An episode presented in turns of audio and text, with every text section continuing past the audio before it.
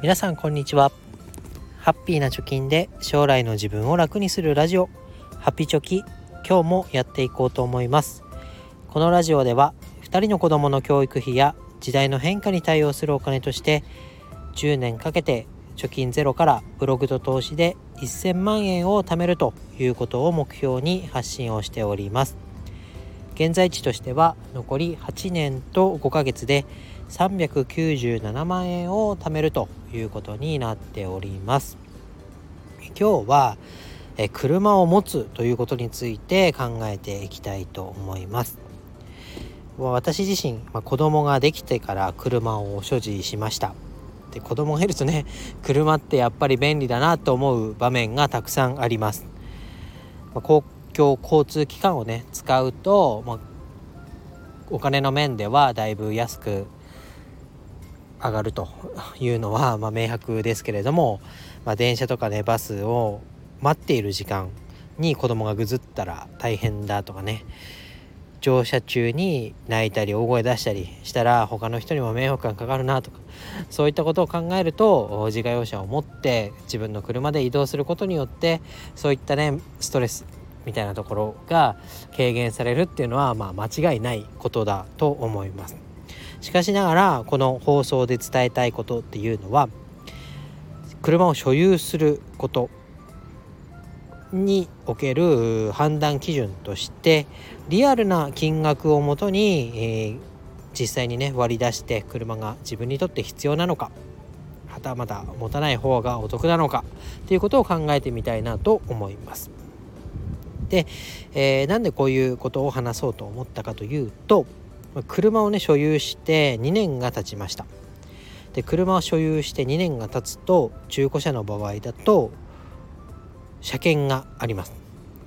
で車検っていうのはまあ簡単に言うとね車に不備がないかっていうのを点検してで安全ですよというまあお墨付きというかねそのシールをもらうみたいな行為ですけれども、まあ、その車検をしなきゃいけないということで車検の見積もりをしてきました。でこの車検の見積もりね私は軽自動車を持ってるんですけどあ3社見積もりをしてだいたい安いところで7万円ぐらいっていうのが出てじゃあそこにお願いしようということで決めてきました。で、えー、そうなった時にじゃあこの2年間でね車に対して使ったお金この車検を含めていくらになったのかなっていうのを計算してみました。で、えー、計算したところですねまあオンボロの車を買ったっていうのもあって自家用車にかかったお金は2年間でガソリン代を除くと60万円ぐらいでした。取得金額から、えー、車乗り出すまでで40万円。あとは中古の車両ということがあって消耗品がね交換が必要だったりとか部品を交換しなきゃいけないだったりとかあとは保険料あとは軽自動車税。などを含めてだいたい60万円ぐらいですこれかなり2年間で60万円って安いと思います。まあ、新車買ったらね一発で60万なんか 60万で車に乗れないですからね。ということでかなり安く仕上げて60万円ということです。で我が家の場合は駐車場代はないのでさらにここでね車を持って止めておくだけでもお金がかかるっていう場合はかなり駐車場代だけでも60万に近い金額になるっていう可能性もあるかと思いますけどまあ、安く見積もって、えー、60万円だったよということをまず頭に入れてもらいたいです。次にレンタカーをね、えー、調べてみました。で私の家の近くにはニコニコレンタカーっていうものがあります。ニコニコレンタカーはね格安のレンタカー会社というところの位置づけになっていると思います。で実際に5人乗りの普通自動車のコンパクトカーアクアとかねフィッツとかあその辺の車種になりますけどそれの車を借りた時にいくらかかるかっていうのを見てみると12時間借りると2500円24時間借りると、まあ、大体5000円ということ、まあ、保険をどうつけるかとかによって変わってきますけど、えー、分かりやすくね、えー、12時間で2500円24時間で5000円という金額でした。でこのレンタカーと2年間でね自家用車にかかったお金を比べてみると、まあ、自家用車にかかったお金は60万円ですよ。でレンタカーの24時間料金を5000円だとすると60万円割る5000円をするとね120という数字が出てきます。つまり120日間レンタカーを借りると60万円になるということです。なので自分のね車を保有しないで120日間レンタカーを借りた場合どうなるかというのを見ていきたいと思います。で120日間っていうとパッと思い浮かぶのが、まあ、一般企業の年間休日ってだいたい120日とか125日って掲載されてること多くないですかね。つまりは、まあ、土日祝日あとはお盆休み年末年始この休みの日全てレンタカーを1年間でね借りられるっていうことになります。で、えー、土日のどちらかとかね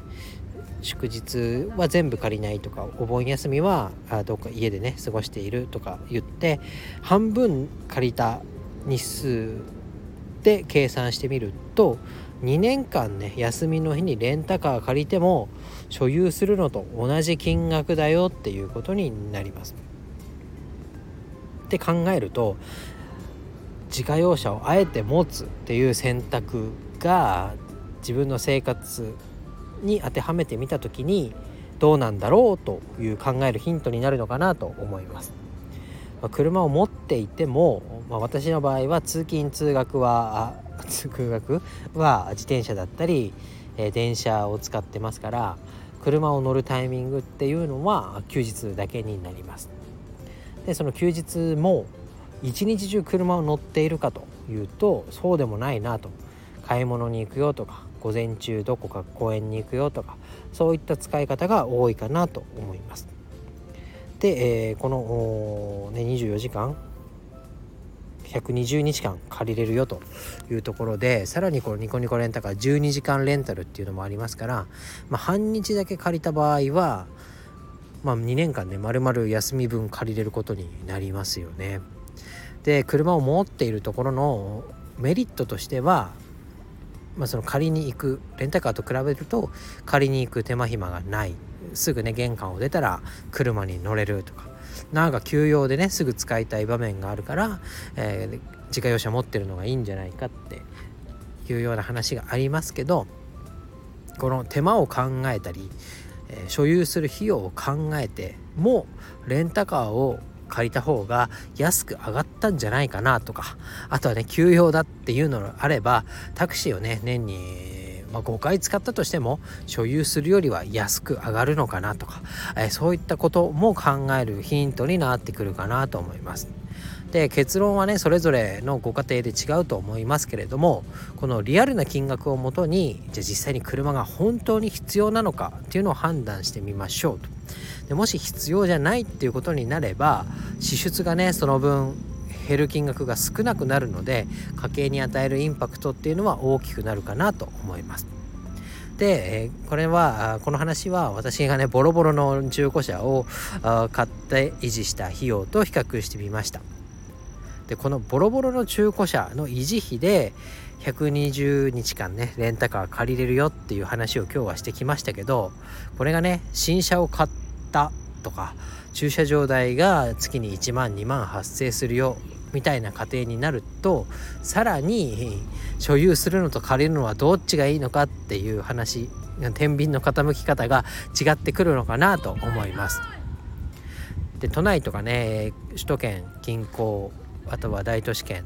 であればレンタカーとかカーシェアリングっていうのが最近多くなってきてるなっていうのは実感として、えー、ある方が増えているのかなと思います。あとはね菅前総理がね日本でもライドシェアを解禁しようみたいな動きも報道されてますからますますね自家用車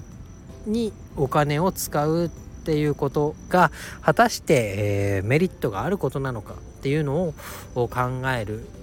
いいタイミングなのかなと思いましたので今日はお話をしてみました。でね便利だ便利だって言って100万円かけられるね、えー、余裕がある家庭はいいんですけど無自覚に車あった方がいいよねっていうところで深く金額も考えずに車を持つっていうことが後々自分の首をね絞める家計の面でおいて支出を逼迫しているっていうところになっていないかなっていうのを一度立ち止まって考えるいいヒントだったので今日はお話をしてみました。是非ね、えー、自家用車持ってる方実際にいくら車に使っているんだろうっていうところも含めてまあ違う使い方はないかなとか置き換えられる方法はないかなということで考えてみたらいかがでしょうかということで今日は以上になります。バイバイ。